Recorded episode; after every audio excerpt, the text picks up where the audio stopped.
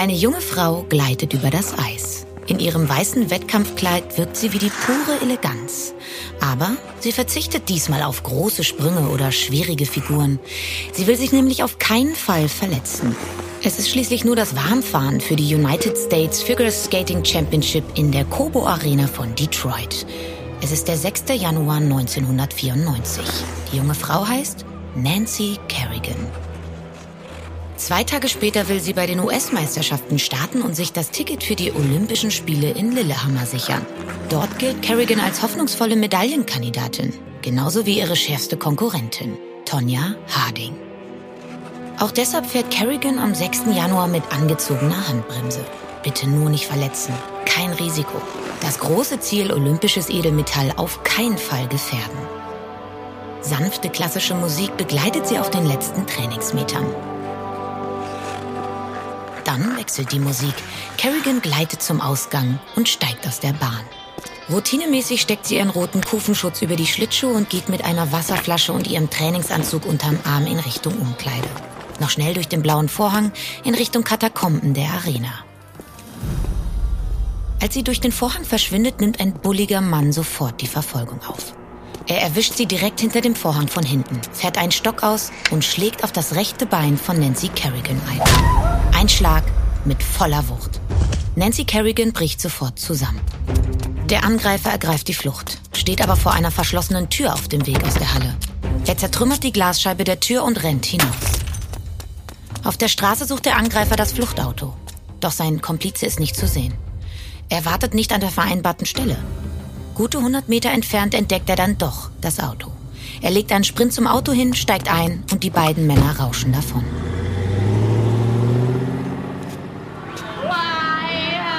Nancy Kerrigan bleibt auf dem Boden liegend zurück. Sie schreit vor Schmerzen. Sofort eilen Sanitäter zu Hilfe. Tränenüberströmt liegt Kerrigan da und kann überhaupt nicht verstehen, was da gerade passiert. So wie schon bald auch der Rest der Welt.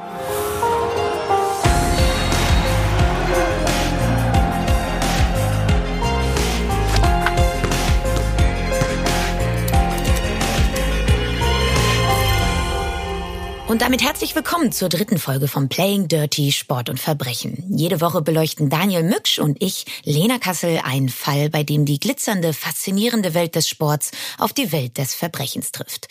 Dabei führe ich euch durch die Fälle, erläutere den Tathergang, den Prozess oder den Hintergrund. Daniel hat die Recherche gemacht, Interviews geführt und war teilweise vor Ort oder hat Beteiligte getroffen.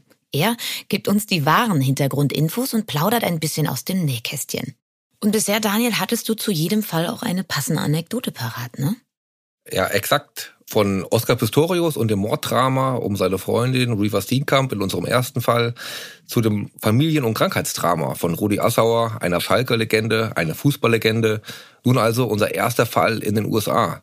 Und ich als großer Freund des US-Sports freue mich wirklich sehr auf diese Folge.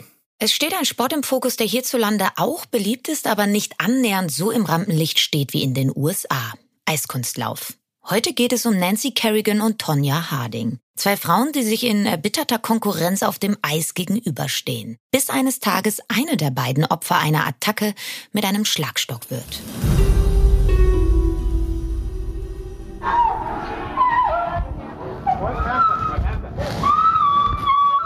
Was wir hier hören, sind die Schreie von Nancy Kerrigan.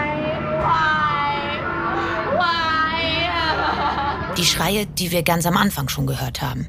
Von jenem 6. Januar 1994 in Detroit. Eine Kamera fängt den unvorstellbaren Angriff auf Nancy Kerrigan ein.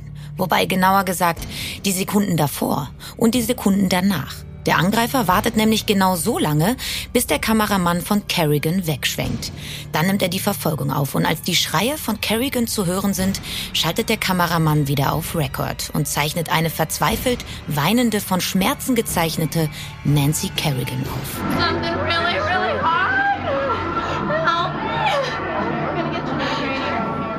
Es sind diese Schreie, die einem auch fast 30 Jahre später noch einen Schauer über den Rücken jagen. Wie konnte es so weit kommen? Wer steckt dahinter?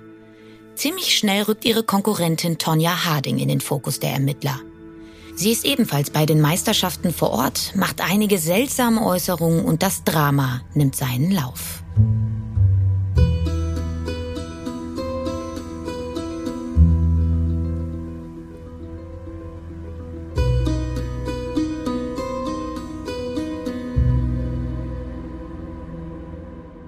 Doch bevor wir den sportlichen Wettbewerb der beiden Frauen und das Verbrechen im Detail betrachten, Tonja Harding und Nancy Kerrigan. Was schießt dir da in den Kopf, Daniel? Es würde mich jetzt schon überraschen, wenn du journalistisch 1994 schon mit dem Fall zu tun hattest. Ja, das würde dich zu Recht überraschen, denn ich bin äh, Jahrgang 1980, war damals 13 Jahre alt und meine Helden waren da eher Boris Becker und Anthony Jeboa von der Frankfurter Eintracht. Aber jetzt gerade auch in der Recherche ist der Fall für mich eben auch ein Statement für den Stellenwert von Eiskunstlauf in Deutschland im Vergleich zu den USA. Also schon damals konnte man sehen, wie groß der Fall, wie groß das Eiskunstlaufen in den USA wirklich ist. Total. Und dazu kommen wir ja später auf jeden Fall auch noch. Zuerst müssen wir, glaube ich, aber erst einmal die Hauptpersonen vorstellen. Und da legen wir gleich mal direkt mit Tonja Harding los. Ihre Herkunft, ihre Familie zu beschreiben, ist vermeintlich leicht, auf der anderen Seite aber auch unglaublich schwer, weil man schnell in stereotype Beschreibungen verfällt. In Deutschland genauso wie in den USA. Tonja Harding wird 1970 geboren, in Portland, Oregon, dem Nordwesten der USA. Es sind prekäre Verhältnisse, in die sie hineinwächst. Ihr Vater Albert ist selten da, reist umher, um wenigstens etwas Geld für sich und seine Familie zu verdienen. Tonjas Mutter Levona trinkt sehr viel und scheut sich auch nicht, ihrer Tochter Tonja, ihr fünftes Kind, von Kindestagen immer wieder mitzuteilen, dass sie eigentlich lieber einen Jungen gehabt hätte. Die Familie lebt in einem Trailer, einer Art Wohnwagen. Da kommen wir auch schon zu den Stereotypen. In den USA spricht man von White Trash oder Trailer Park Trash und meint damit eine weiße, arme, bildungsferne Unterschicht, die in diesen Trailerparks wohnt. Tonja ist eindeutig ein Papakind, aber oft auch unglücklich, wenn Papa eben nicht da ist. Schon als kleines Kind fasziniert sie das Eiskunstlaufen. In jeder größeren Mall steht besonders zur Weihnachtszeit eine Eisbahn. Kinder sollen sich hier austoben, während ihre Eltern hoffentlich jede Menge Geld in den Shops ausgeben. Mit dreieinhalb Jahren steht sie das erste Mal auf dem Eis. Sie merkt sofort, dass das ihre Welt, ihr Glück, ihre Berufung ist, wie sie hier in einem ihrer ersten Interviews beschreibt. Das Interview ist aus dem Jahr 1986 und ein Gefallen für einen Freund, der als Filmstudent eine Doku über sie dreht. Das erste Mal aufs Eis durfte ich, als meine Eltern und ich im Shoppingcenter einkaufen waren. Ich sagte, Mom, ich will das machen. Sie sagte, okay. Und so zog ich die Schlittschuhe an und das war's. Das Eis will sie von diesem Moment an nicht mehr verlassen. Ihre erste Trainerin ist Diane Rawlinson. Sie will Tonja zunächst nicht in ihre Trainingsgruppe aufnehmen, weil sie noch zu jung ist. Als sie aber sieht, wie gut und natürlich dieses kleine Mädchen läuft, macht sie eine Ausnahme. Prompt feiert sie Mitte der 80er die ersten Erfolge und tritt nicht mehr nur in Oregon, sondern auf der nationalen US-Bühne an. Die Familie bleibt trotzdem Außenseiter in dem Sport. Sie gehört nie zum Kern der Eiskunstlauf-Elite. Familie Harding ist so etwas wie der schlecht erzogene Partygast bei einem elitären Dinner. Symbolisch steht dafür, dass ihre Mutter während des Trainings und auch während der Wettkämpfe ständig raucht. Das ist damals zwar in Gebäuden noch erlaubt, aber in diesen Kreisen dennoch verpönt. Vor allem finanziell liegen aber Welten zwischen Tonjas Familie und den Familien ihrer Konkurrentinnen. Das sieht man schon daran, dass sich Tonja nicht ähnlich schicke Kostüme wie ihre Konkurrentinnen leisten kann. Tonjas Mutter muss die Kostüme alle selber nähen, was den KampfrichterInnen natürlich auffällt. Tonja glaubt, dass das auch immer negativ bei ihren Punktebewertungen zum Tragen kommt. Dazu passt auch die Anekdote, dass Tonja Fotos für ihre Eiskunstlaufakten beim US-Verband braucht. Ihre Eltern können sich jedoch kein teures Shooting in einem Fotostudio leisten. Als ein Fotograf in ihre Schule kommt, um die Schüler und Schülerinnen zu fotografieren, schickt ihre Mutter Levona Tonja kurzerhand in einem Eiskunstlaufkostüm in die Schule, um auf diesem Weg an die gewünschten Fotos für den Verband zu kommen. Anekdoten, die heute fast lustig klingen und zum Beispiel in dem Film I, Tonja auch sehr amüsant rüberkommen. Aber wie lustig war es wirklich, Daniel? Also die Recherche, muss ich wirklich sagen, war alles andere als lustig. Da geht es wirklich um wirkliche Missbrauchsvorwürfe gegen ihren Halbbruder Chris oder auch gegen ihre Mutter, von denen sie auch immer wieder in Interviews spricht. Der Vater, der die meiste Zeit weg ist, ist auch immer wieder ein Thema, das sie immer wieder von sich aus auch anführt. Also trotz ihrer sportlichen Erfolge, ihrer Eiskunstlaufkarriere, die Kindheit, die sie erlebt, die ist wirklich knüppelhart. Sie verlässt 1985 die Schule und der Sport nimmt eine immer zentralere Rolle in ihrem Leben ein. Schnell gibt es kaum noch etwas anderes. Das Verhältnis zu ihrer Mutter wird aber nicht besser, wie sie in dem frühen Interview für den Studienfreund verrät. Auch dass sie von ihrer Mutter geschlagen wird, gibt sie ganz offen zu. Mein Verhältnis zu meiner Mutter ist wirklich schlecht. Sie ist keine gute Mutter. Sie haut und schlägt mich und wenn sie etwas falsch macht, lässt sie es an mir aus. Mich anschreien oder was an mir auslassen ist eigentlich eigentlich alles, was sie macht. Auf dem Eis hingegen kann sie solche Probleme aber immer wieder für ein paar Minuten vergessen. Offenbar ist es wirklich so, dass für Tonja das Eis der perfekte Zufluchtsort vor ihrem Zuhause, ihrem zerrütteten Leben ist. Wenn ich Eis laufe und mein Bestes gebe, wird man sich an mich erinnern. Ich glaube, wenn alle ihr Bestes geben, ist mein Bestes besser. Als Eiskunstläuferin erhält sie die Selbstbestätigung und das Selbstbewusstsein, das sie sonst nirgendwo erfährt.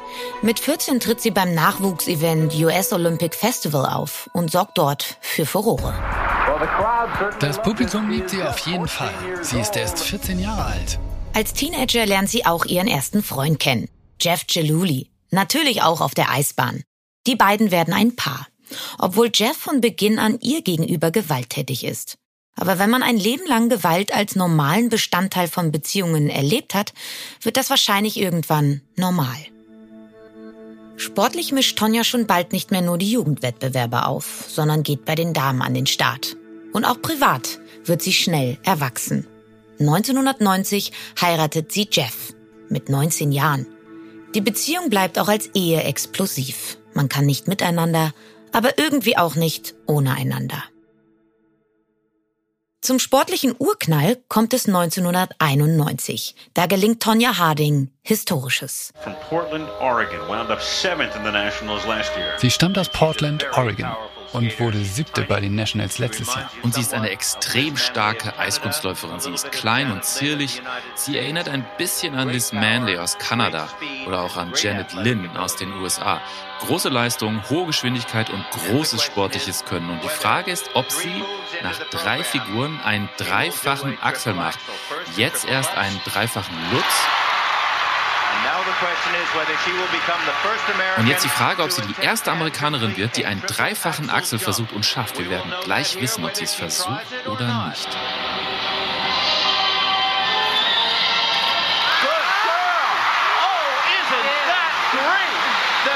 Oh, ist das nicht großartig? Das erste Mal, dass eine Amerikanerin, Nomidori Ito, hat bisher einen Dreifachen geschafft in einem Wettbewerb. Oh, wie toll, wie großartig.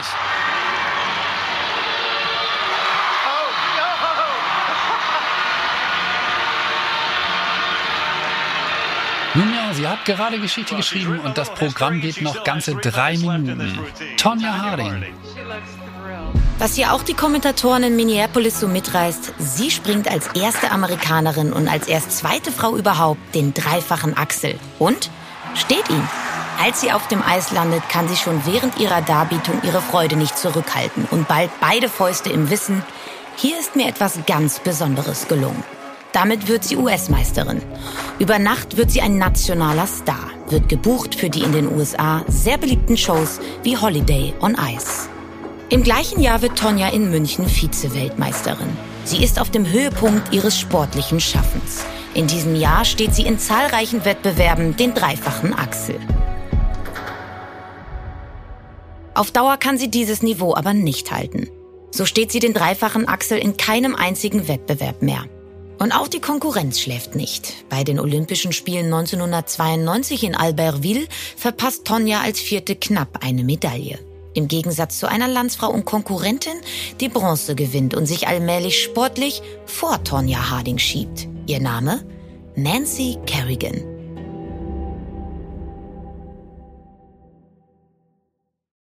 Optisch wirkt Nancy mit ihrer braunen Lockenmähne und ihrem einnehmenden Lachen völlig anders als die etwas buschikose Tonja. Sonst haben sie aber schon einiges gemeinsam. Auch Nancy stammt aus sehr einfachen Verhältnissen. Sie ist ein Jahr älter als Tonja Harding, stammt genau von der anderen Seite der USA aus Massachusetts. Daher trifft sie auf Tonja auch nur bei nationalen Wettkämpfen. Sie nimmt die Rolle des American Sweetheart ein, dem netten Mädchen von nebenan.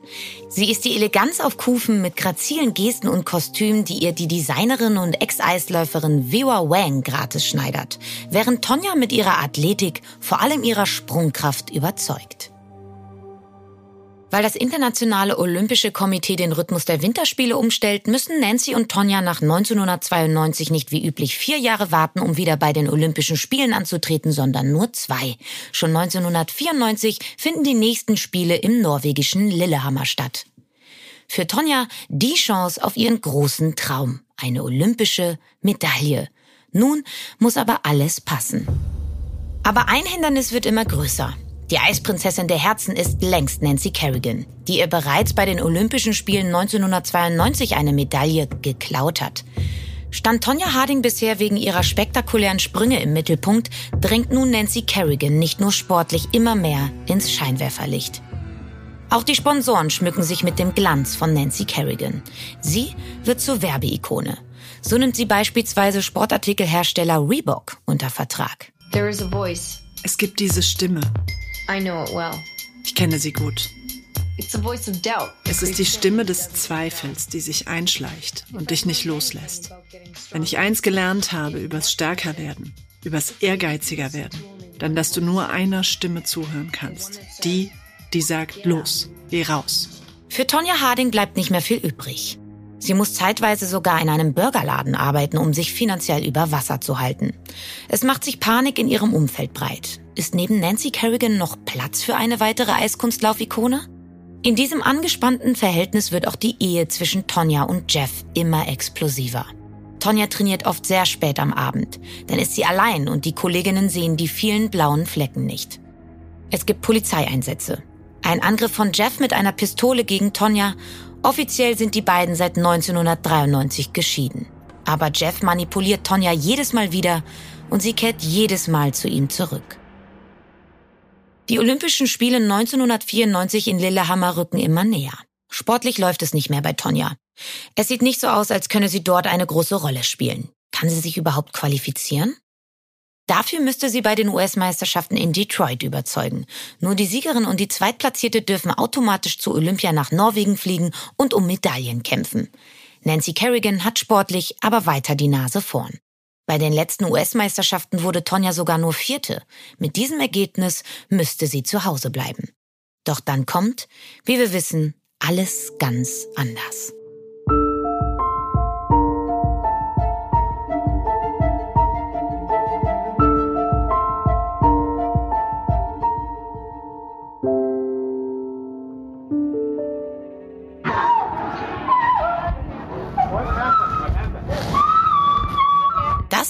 Sind die Schreie von Nancy Kerrigan, die wir schon am Anfang gehört haben. Die Sekunden nach der Attacke auf Nancy mit dem Teleskopschlagstock. Wie schwer Nancy Kerrigan verletzt ist und wie lange sie ausfällt, lässt sich da noch nicht absehen. Bei den US-Meisterschaften danach gewinnt jedenfalls Tonja Harding souverän und sichert sich das Ticket für die Olympischen Spiele. Das wird aber zur Nebensache. Der Anschlag auf Nancy Kerrigan bleibt das Thema. Die Bundespolizei FBI übernimmt die Ermittlungen. Und auch Tonja Harding wird vernommen. Einmal noch direkt in Detroit und einmal bei ihrer Rückkehr nach Portland. Ja, ich habe mit ihnen geredet. Ich meine, warum auch nicht? Ich habe nichts zu verbergen. Genau. Also Sie haben mit ihnen gesprochen und Sie haben ein gutes Gefühl? Oh ja, ich meine, warum sollten Sie auch nicht mit mir reden? Sie haben mit allen geredet und Sie ermitteln gründlich und versuchen, den Mann zu finden, der das getan hat. Es wird allerdings ziemlich schnell klar, dass die Befragung Hardings keine reine Routine ist, wie Tonja hier herunterspielt. Tonja und ihr Umfeld rücken stattdessen schnell in den Fokus der Ermittler. Journalisten wundern sich, dass Tonja direkt nach der Attacke in Detroit von einer langen Pause für Nancy spricht. Wie kann sie automatisch von einer so langen Pause ausgehen? Aber es wird auch sehr schnell sehr viel konkreter. Auslöser dafür ist ein anonymer Anruf bei der Polizei. Der Bodyguard von Tonja, Sean Eckert, hat in einem Gespräch mit einer Bekannten über das von ihm geplante Attentat auf Kerrigan erzählt. Diese Bekannte will das aber nicht für sich behalten und meldet sich bei der Polizei. Nun wird das komplette Umfeld von Harding bis ins letzte Detail durchleuchtet. Zwei Männer geraten sofort in den Fokus. Jeff Giluli und der besagte Bodyguard Sean Eckert. Die Ermittler können den Tathergang anhand von Kreditkartenabrechnungen nachvollziehen. In einem Restaurant finden sie zudem Zeichnungen, auf denen die Tat skizziert wurde. Eckhart knickt bei der Befragung als erster ein. Er nennt die Namen der weiteren an dem Attentat Beteiligten, der Schläger Shane Stand und dessen Onkel Derek Smith. Gemeinsam hat das Quartett das Attentat auf Kerrigan geplant. Alle vier Männer werden im Januar 1994 kurz nach dem Attentat auf Nancy Kerrigan festgenommen. Bei den Vernehmungen erzählen sie, dass das Attentat schon früher hätte stattfinden sollen. Eigentlich bei Nancy zu Hause in Massachusetts. Dort seien Shane Stand und Derek Smith aber nur umhergeirrt und hätten das potenzielle Opfer nirgendwo angetroffen. Erst in Detroit hätte man die Spur von Kerrigan erfolgreich aufgenommen und sie berichten auch, dass man ebenfalls darüber diskutiert habe, Nancy Kerrigan zu töten oder ihr die Achillessehne durchzuschneiden, dass man sich dann aber nur darauf geeinigt hätte, ihr Sprungbein mit Schlägen zu verletzen. Ganz automatisch steht jetzt die Frage im Raum. Was wusste Tonja Harding von den Plänen des Quartetts? Wie involviert war sie? Auf einer Pressekonferenz weist Harding nach den Festnahmen ihrer Begleiter jegliches Wissen über die Pläne von sich. I had no prior knowledge of the planned assault on Nancy Kerrigan. Ich wusste nichts von dem geplanten Anschlag auf Nancy Kerrigan. Ich bin allerdings verantwortlich dafür, dass ich Dinge, die ich erfahren habe, als ich von den US-Meisterschaften nach Hause kam, nicht gemeldet habe. Die Erklärung, die wir gerade gehört haben, gibt sie nur wenige Wochen vor den Olympischen Spielen ab und die Ermittler können Tonja zu diesem Zeitpunkt keine direkte Beteiligung nachweisen. Und was macht Tonja? Die geht trotz aller Ermittlungen und Gerüchten an den Start bei den Olympischen Spielen. Aber nicht nur sie. Auch Nancy Kerrigan geht an den Start. Ihre Knieverletzung entpuppt sich als weniger dramatisch als befürchtet. Und so nimmt das perfekte Hollywood-Drama seinen Lauf. Tonya Harding und Nancy Kerrigan treten wenige Wochen nach der Attacke auf Kerrigan bei den Olympischen Spielen in Lillehammer an. Kerrigan darf antreten, weil die eigentlich Zweitplatzierte der US-Meisterschaften Michelle Kwan zugunsten von Nancy Kerrigan auf ihren Olympiastart verzichtet. Die USA, ach was, die ganze Welt ist elektrisiert. Jeder Schritt der beiden wird von den Medien verfolgt. Das Drama ist im Januar 1994 Titelstory in der Sports Illustrated, im Time Magazine, in der Newsweek. In Lillehammer trainieren Harding und Kerrigan als Landsfrauen Seite an Seite. Ihr Training am 17. Februar verfolgen über 400 akkreditierte JournalistInnen aus aller Welt. Auch Nancy Kerrigan weiß sich dort zu inszenieren. Sie trägt schon während der Trainingseinheit das gleiche Kleid wie bei der Attacke im Januar in Detroit. Der Wettkampf wenige Tage später zählt bis heute zu den meistgesehenen TV-Events in der Geschichte der USA. 126 Millionen Zuschauer sitzen vor dem Fernseher und verfolgen den Wettkampf. Also fast jeder zweite Amerikaner. Für Harding läuft der Wettkampf überhaupt nicht. Sie hat Probleme mit ihren Schuhen. Right now it is Tanya Harding's turn to skate, but this tortured path she's taken to the Olympics continues here. Jetzt ist Tonja Harding dran. Aber die schreckliche Vergangenheit, mit der sie zu den Olympischen Spielen gekommen ist, geht hier weiter. Das hier ist der Backstage-Bereich. Tonja Harding hatte nach dem Aufwärmen ein Problem mit ihren Schnürsenkeln. Sie ist jetzt dran. Sie sollte eigentlich auf dem Eis sein.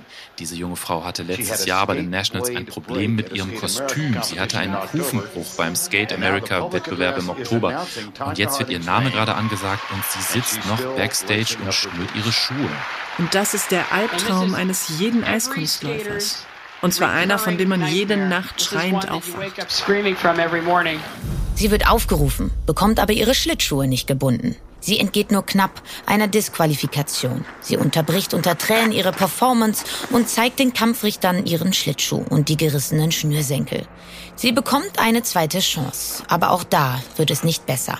Patzer folgt auf Patzer. Am Ende wird Harding in Lillehammer Achte, weit weg von einer Medaille. Der Traum von einer olympischen Medaille geht stattdessen für Nancy Kerrigan in Erfüllung. Kerrigan holt in Lillehammer Silber. In der Öffentlichkeit stellt sich ein Gefühl von Gerechtigkeit, Genugtuung ein. Die Eisprinzessin Kerrigan läuft nach einer scheinbaren Wunderheilung in dem Kleid, in dem sie wenige Wochen zuvor attackiert worden ist, zu olympischem Silber. Und Tonja muss sich mit Platz 8 begnügen.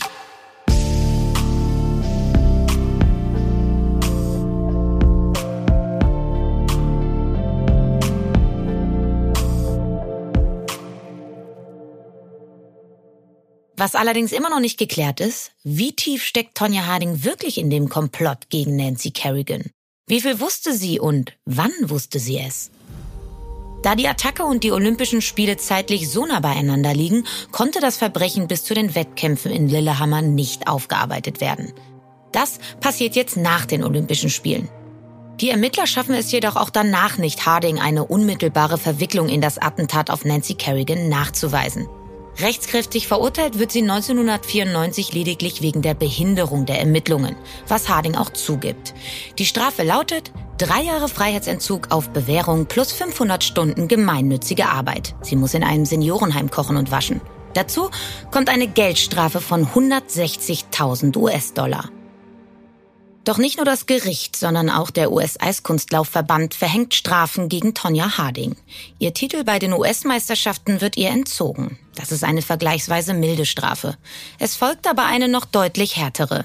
Der Verband sperrt sie lebenslang.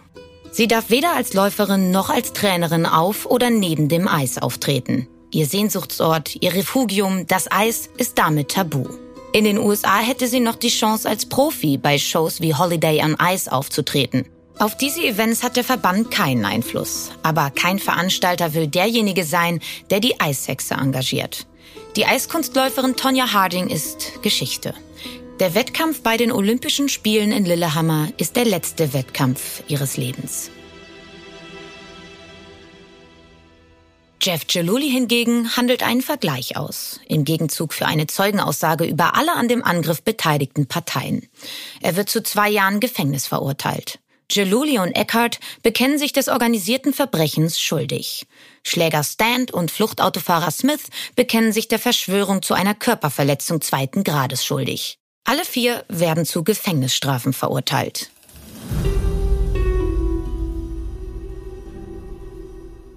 Daniel, du hast dich sehr intensiv mit Tonja Harding in den letzten Wochen beschäftigt. Glaubst du ihr? Ja, also ich muss schon sagen, ich glaube ihr.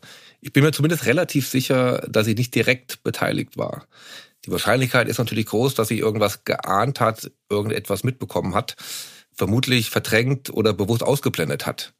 Das macht alles nicht viel besser, aber natürlich muss man auch sagen, dafür ist sie ja dann auch verurteilt worden. Also sie hätte natürlich früher dem FBI irgendwas sagen können, sich früher an die Behörden wenden können. Aber wie gesagt, dafür gibt es auch ein rechtskräftiges Urteil. Aber wie sieht's bei dir aus, Lena? Glaubst du, Tonja Harding? Also, dass sie es nicht im Detail geplant hat, das glaube ich ihr. Dass sie aber eben Kenntnis darüber hatte, dass ihr Mann und seine Freunde da was planen, das macht sie für mich eben zur Mittäterin und damit auch voll schuldfähig. Aus eigenem Vorteil heraus sowas billigend in Kauf zu nehmen und nicht zu verhindern, das ist schon harter Tobak. Was mich aber auch irgendwie bewegt, das Drama, in dem sie ja eine zentrale Rolle hat, wird immer die Geschichte ihres Lebens bleiben. Also auch wenn sie sich selbst das sicherlich anders wünschen würde, dahinter verblassen eben ihre dreifachen Achsel und ihr unfassbares Eislauftalent. Und das finde ich traurig.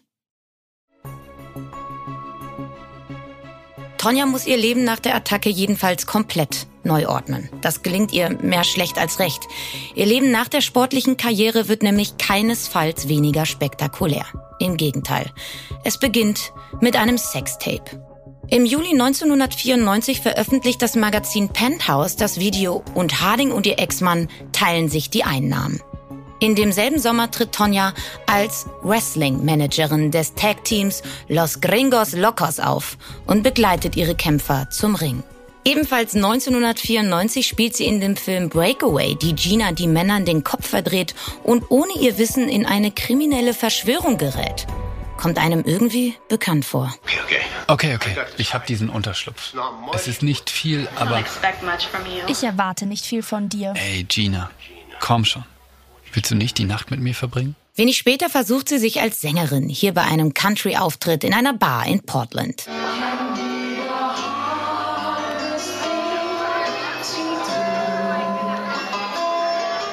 Sie gründet 1995 die Band The Golden Glades. Sie werden bei ihrem ersten und letzten Auftritt in Portland als Vorband von Cool and the Gang jedoch von der Bühne geboot. Ebenfalls in diesem Jahr heiratet sie das zweite Mal. Michael Smith, ein Maschinenschlosser. Die Ehe hält nur ein Jahr. Danach verschwindet sie für einige Jahre aus der Öffentlichkeit. Sie hält sich mit Jobs als Schweißerin, Malerin, Verkäuferin im Kaufhaus Sears sowie als Terrassenbauerin über Wasser. Schlagzeilen macht sie lediglich im Februar 2002, als sie ihren damaligen Freund Darren Silver attackiert. Sie schlägt ihm wiederholt ins Gesicht und wirft ihm eine Radkappe an den Kopf. Harding wird verhaftet. Sie plädiert zunächst auf nicht schuldig, gibt aber vor dem Bezirksgericht dann doch zu, Silver angegriffen zu haben und wird zu drei Tagen Gefängnis, zehn Tagen gemeinnütziger Arbeit und einer Bewährungsstrafe von 167 Tagen verurteilt. Im November 2002 verursacht sie betrunken einen Autounfall, bei dem allerdings glücklicherweise niemand verletzt wird. 2002 taucht sie aber auch wieder in der Sportwelt auf als Boxerin. And her opponent across the ring, fighting out of the blue corner, wearing the stars and the bars, and also choosing not to disclose her weight. She's a world-class figure skater, a two-time Olympian, a world bronze medalist, and United States champion, the charismatic and unpredictable Tanya TNT Es beginnt hier beim Promi-Boxen gegen eine frühere Affäre von Ex-US-Präsident Bill Clinton, Paula Jones. Doch es bleibt nicht bei solchen Klamauk-Auftritten. Sie will es jetzt noch einmal wissen, bestreitet ab 2003 Profikämpfe. Drei Siege und drei Niederlagen stehen in ihrer Bilanz. Sie beendet ihre Profi-Boxkarriere dann aber wegen ihrer Asthma-Probleme. 2010 heiratet Tonja dann das dritte Mal. Dieses Mal den 42-jährigen Joseph Prince. Ein Jahr später kommt ihr gemeinsamer Sohn Gordon auf die Welt. Und das Beste an dieser Ehe, sie verläuft ruhig. Joseph sagt einmal in einem Interview über seine Tonja, She's kind, she's loving, she's a little rough around the edges, she's a redneck, but she's my redneck. Die Familie lebt bis heute im Bundesstaat Washington, im Nordwesten der USA. Ab und zu tritt Tonja Harding noch in TV-Shows auf, wie bei Dancing with Stars im Jahr 2018, wo sie mit ihrem Partner den dritten Platz erreicht. Angefeuert von ihrem Mann und ihrem Sohn im Publikum. Tonja Harding hat mittlerweile ihren Frieden gefunden. Aber auch mit Nancy Kerrigan? Nein. Kerrigan zeigt sich in Interviews immer wieder enttäuscht, dass Harding nie richtig zur Tat gestanden hat, sich auch nie persönlich bei ihr entschuldigt hat. Harding dagegen ist davon überzeugt, dass sie sich entschuldigt hätte. Wie oft soll ich mich denn noch entschuldigen? lautet ihre Standardantwort, wenn sie danach in Interviews gefragt wird. Kerrigan lebt passenderweise am anderen Ende der USA, mit ihrem dritten Ehemann in Massachusetts. Sie arbeitet erfolgreich als TV-Expertin und nimmt ein Jahr vor Tonya Harding bei Dancing with Stars teil. Für sie reicht es am Ende nur zum sechsten Platz. Jeff Celuli, der Drahtzieher hinter dem Attentat und Tonjas erster Ehemann, lebt heute unter einem anderen Namen im Bundesstaat Oregon, ist wie Tonja zum dritten Mal verheiratet und vertreibt erfolgreich Solarien.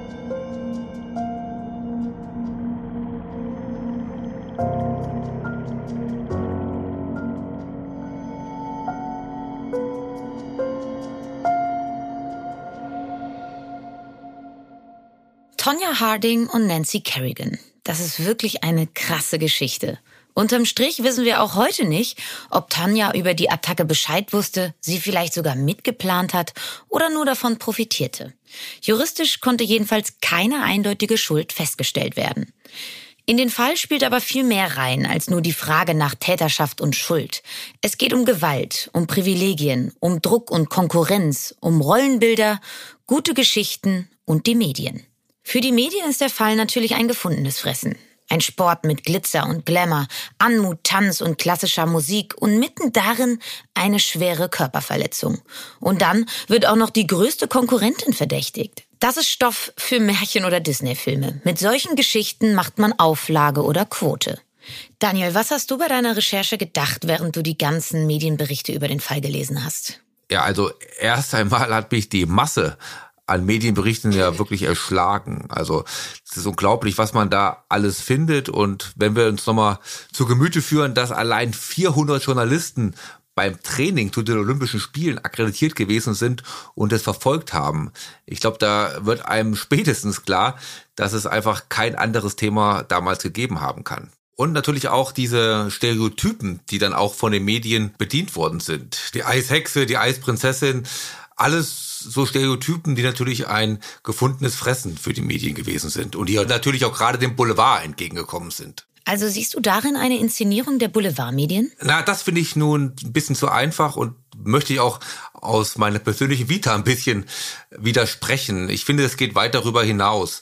Also ich habe es immer so erlebt, dass die Arbeitsweise von Medien, egal in welchem Bereich sie sich dann befinden, sehr, sehr ähnelt. Nur das Ergebnis oft ein anderes ist. Das habe ich bei Schicksalsreportagen zum Beispiel oft erlebt, dass da die Kollegen der SZ, des Spiegels oder auch der FAZ sehr ähnlich arbeiten, aber das Ergebnis ist dann halt ein anderes. Und gerade auch dieses Thema nur dem Boulevard zuzuschreiben und die Verantwortung dafür nur auf ihn abzuschieben, das ist mir ein bisschen zu einfach. All das hat sich ja 1994 ereignet, zu einer Zeit, wo es noch keine sozialen Medien gab und das Internet noch in den Kinderschuhen steckte. Anders als heute hatte also die Medienberichterstattung die alleinige Deutungshoheit. Wäre der Fall Tonja Harding mit Social Media anders besprochen worden? Also ich glaube, es wäre in die ähnliche Richtung gegangen, aber ich bin mir sehr sicher, dass es den Fall beschleunigt hätte. Also ich will mal die These aufstellen, heute mit Social Media wäre Tonja Harding nicht bei den Olympischen Spielen an den Start gegangen, weil einfach schon zu viel rausgekommen wäre und Social Media das praktisch unmöglich gemacht hätte. Aber ehrlicherweise bei Social Media bist du natürlich eher die Expertin. Was glaubst du denn, welchen Einfluss hätte Social Media auf unseren Fall gehabt? Social Media und damit einhergehend ja die Einbindung der gesellschaftlichen Meinung hätte natürlich dem Fall auch die Chance gegeben, differenzierter betrachtet zu werden. Aber wenn man die Dynamiken von den sozialen Medien bedenkt, dann hätten sie auch als zusätzlicher Brandbeschleuniger dienen können. Also die Massenmedien können natürlich auch im Zeitalter sozialer Medien die Meinung der Gesellschaft beeinflussen beeinflussen und eben auch das Thema, worüber geredet wird. Der Fall Tonja Harding wäre auch im Jahr 2023 vermutlich in ähnlicher Weise und in ähnlicher Form in der Medienlandschaft besprochen worden. Der Unterschied aber zwischen dem Jahr 1994 und 2023, die Schlagzeilen in den Klatschblättern zu ignorieren, das schafft man vielleicht. Aber die Kommentare und Direktnachrichten im eigenen Postfach auszublenden, das ist gar nicht so einfach. Und der Hass und die Hetze sind durch Social Media viel unmittelbarer geworden. Und ich bin genau deiner Meinung, Daniel, dass Tonja Harding im Zeitalter der sozialen Medien niemals bei den Olympischen Spielen angetreten wäre. Tonja Harding musste sich damals aber eben nicht damit rumschlagen.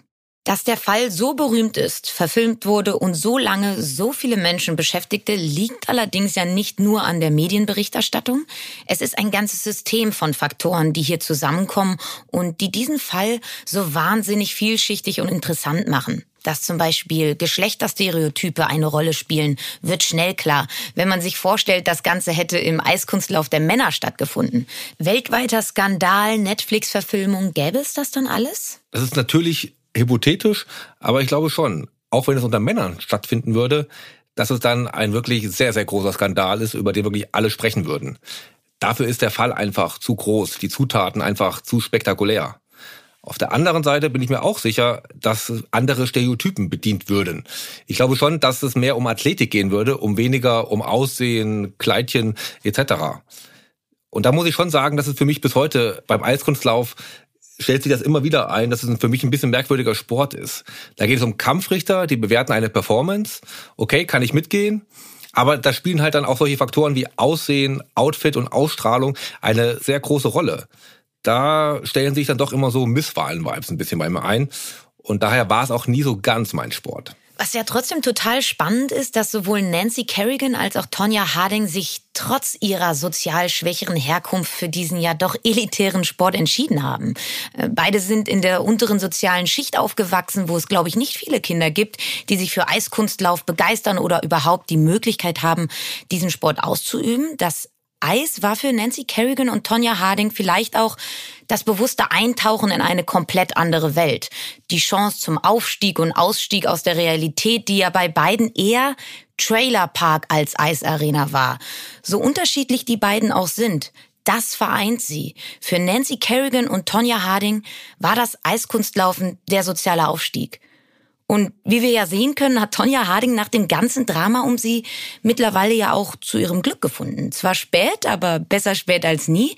Für dich also ein Happy End, Daniel? Ja, für mich auf jeden Fall ein Happy End, auch wenn das viele anders sehen mögen. Aber ich habe schon das Gefühl, dass Tonja Harding zur Ruhe gekommen ist, dass sie ihr Glück gefunden hat und gerade wenn man ihr Vorleben sich anschaut, jetzt wirklich man hier in diesem Punkt von einem Happy End sprechen kann. Man muss sie nicht mögen, aber ich bin froh, dass sie jetzt zur Ruhe gekommen ist. Und trotzdem macht es mich wahnsinnig, dass ganz augenscheinlich ein Typ, den sie mit 19 geheiratet hat, nahezu ihr ganzes Leben versaut hat. Das ist richtig, richtig bitter. Mit ihrem ruhigen und zufriedenen Leben jetzt ist es irgendwie eine bittersüße Lebensgeschichte von Tonja Harding und ganz sicherlich eine, die erzählenswert ist. Dann schließen wir damit die Akte Tonja Harding und verabschieden uns für diese Folge. Das war Playing Dirty, Sport und Verbrechen. Wir hoffen, es hat euch gefallen. Wenn ja, dann aktiviert die Glocke, um keine Folge mehr zu verpassen. Gebt uns ein paar Sternchen, damit Daniel und ich happy sind. Und empfehlt unseren Podcast weiter, damit auch eure Freunde in die Sport- und True Crime Welt eintauchen können. Also, nächste Woche hören wir uns genau hier wieder. Dann geht es um Dirk Nowitzki und wie er fast in die Liebesfalle einer Hochstaplerin tappte. Bis dahin, macht es gut.